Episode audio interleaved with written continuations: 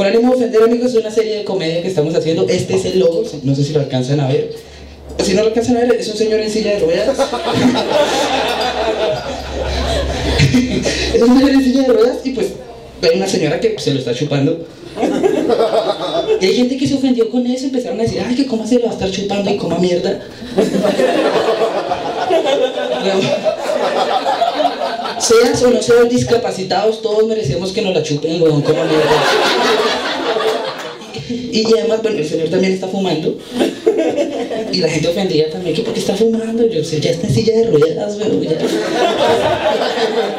O sea, deja fumar usted, mal parido, Además, ¿qué, ¿qué le va a pasar? Se van a, dañar los pulmones, que se va a cansar cuando camine mucho, está en silla de ruedas. Yo con la misma camisa a la casa y, llegó, y estaba mi papá y estaba mi hermano menor, mi hermano menor tiene 12 años y pues me dieron la camisa y mi hermanito le preguntó a mi papá, pero ¿cómo así? ¿Cómo así la camisa? Y, papá le dio pena y papá no sabía qué decirle, y papá no, pues eh, ah, ya, lo que pasa es que la señorita pues eh, lo está ayudando a levantar, y mi hermano, ah, porque yo pensé que se la estaba chupando.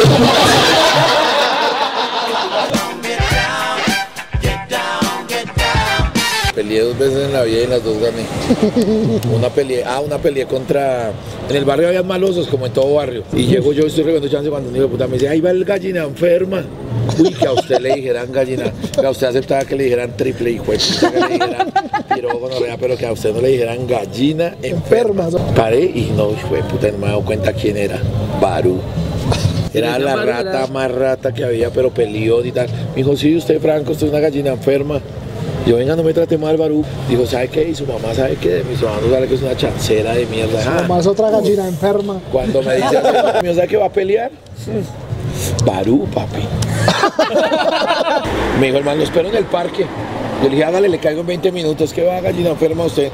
Y que a usted le dijera, marica. le dije, ¿sabe qué? Yo caigo allá, kikiriki. Y me Sería yo tan noble para las peleas y no conocía de eso que me puse pantaloneta. Yo me puse media deportiva y todo para. Y llegué al parque. La saeta se puso. Y estaba Barú. Barú llega Y Barú con una pantaloneta no, no, no. más chimba. Barú, Barú. Papi, yo soy muy frentero. Estaba Mármol, el cacique, Guarapo y Charco de Sangre. ¿Qué opinó? ¿Cómo fue? Y levantó la mano y yo me encomendé a la Santísima Gallina Trinidad. Y se me viene encima Barú, parce. Yo llegué y saqué la patica así para allá y pin en el estómago. Round 1, chao Barú para su puta mierda. Los manes fueron mis, me dijeron, ¿sabe qué perro? Del Usted parque. es una buena persona, usted es un varón. En cambio esta lámpara que se cree lo más bravo de no sé qué. y- Severa gallina. y- Severa Babies, ¿qué tenía usted? Eh, ninguno. A mí me decían mucho cállese. No me decían ¿Usted alguna vez puso un apodo a alguien, babies? Sí, muchos, muchos. Chavos, ¿Cuál es el apodo? Por ejemplo, casquisuelta. Pero casquisuelta es más una característica que un apodo. Es que había una vieja que era muy, muy casquivana en la universidad porque la vieja se había metido en una materia de feminismo y entonces sentía autoridad para ser casquivana. Porque decía que era dueña de su cuerpo bla, bla, bla, todo lo que es las feministas. Entonces yo empecé a decirle casquis, luego empecé a decirle cas, casquivanis, vagabundis, tragaperri, empecé como si fuera un nombre científico. Sí, latín. sí, como Sus para, que latín. sonara, digamos, sofisticado, pero yo estaba diciendo zorra, obviamente. zorra. Marica, hay un amigo de mi papá que le dicen carepalo. ¿Care? Carepalo, le dicen carepalo y mi mamá un día, mi papá le dijo como que fue. Se lo culió. Ah, Mi papá le dijo que le dijera algo, o sea, le mandó una ras que no culiara el mal.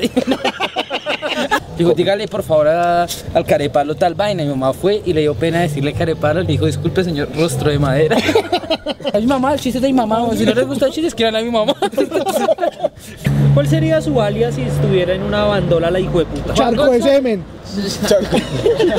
A mí un día Juan me dice, venga, lo que pasa es que el día que yo me case, yo le dije, marica, pero primero el matrimonio homosexual es ilegal. güey". Él es el camarógrafo.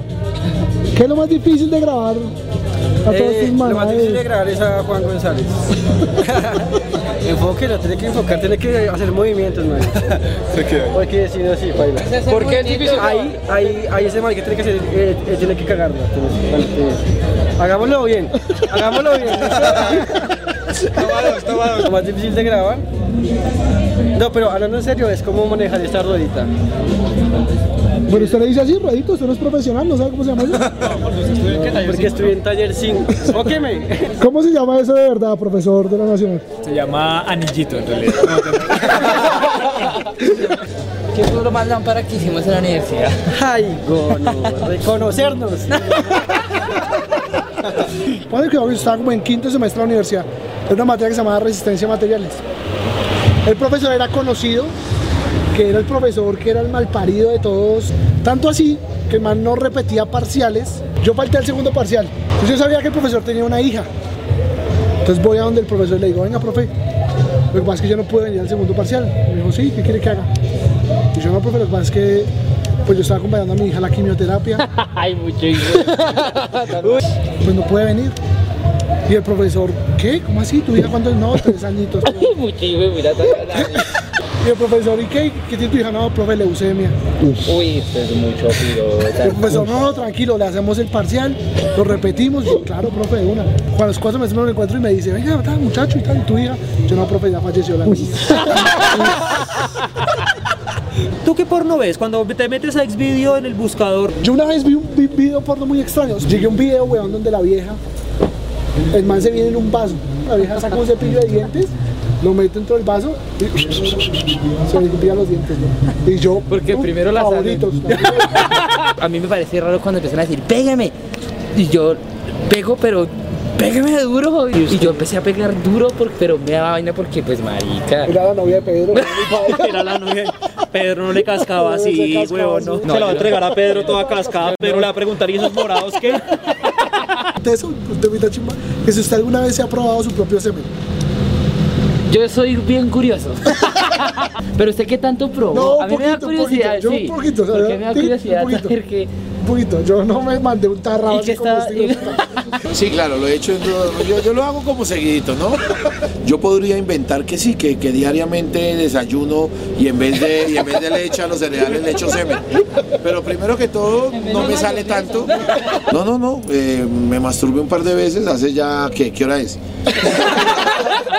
Por ejemplo, estoy yo debatiendo o intentando armar un chiste que me gaste segundos. Yo sé que esto es una gaminada, pero hasta la más baja gaminada, si es en desorden y tal, puede aburrir o no ser no entendida. pisarnos.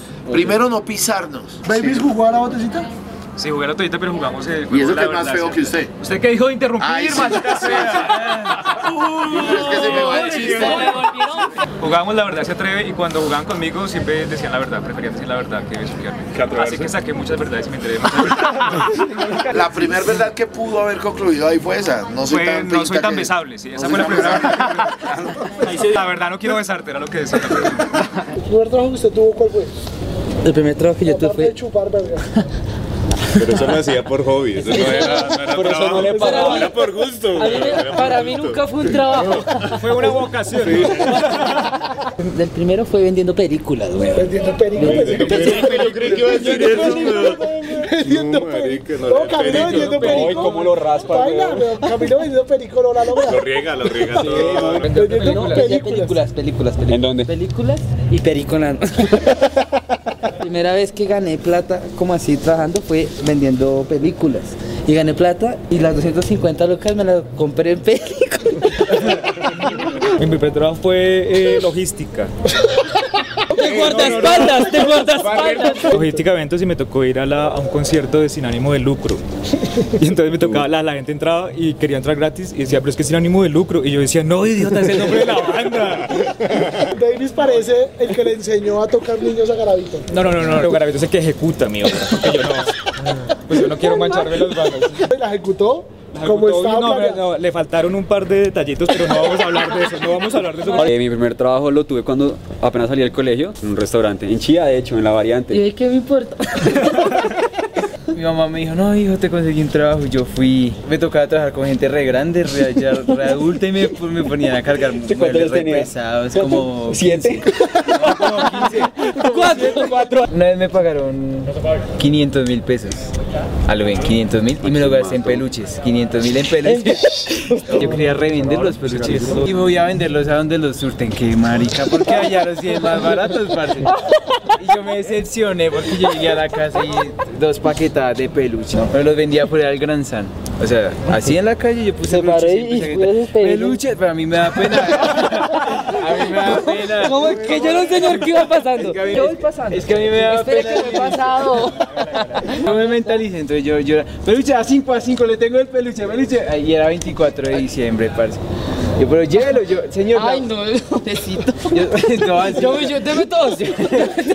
Sí, igual en la cama también todavía me quedan como 50 peluches ahí. Por cada camiseta que compren, Se vende un peluche de Daniel.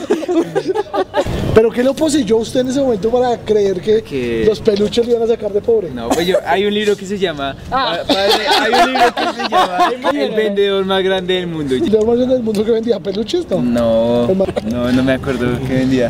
O sea, es que ni, le- ni terminé el libro. ¿Qué- ¿Cómo es la pregunta? Si la marihuana es adictiva. Yo opino. Yo llevo tres años fumando y no me parece. pues como no la he dejado, no puedo decir si. No siempre es Si la dejas una semana te emputa. Sí, sí, da mal genio.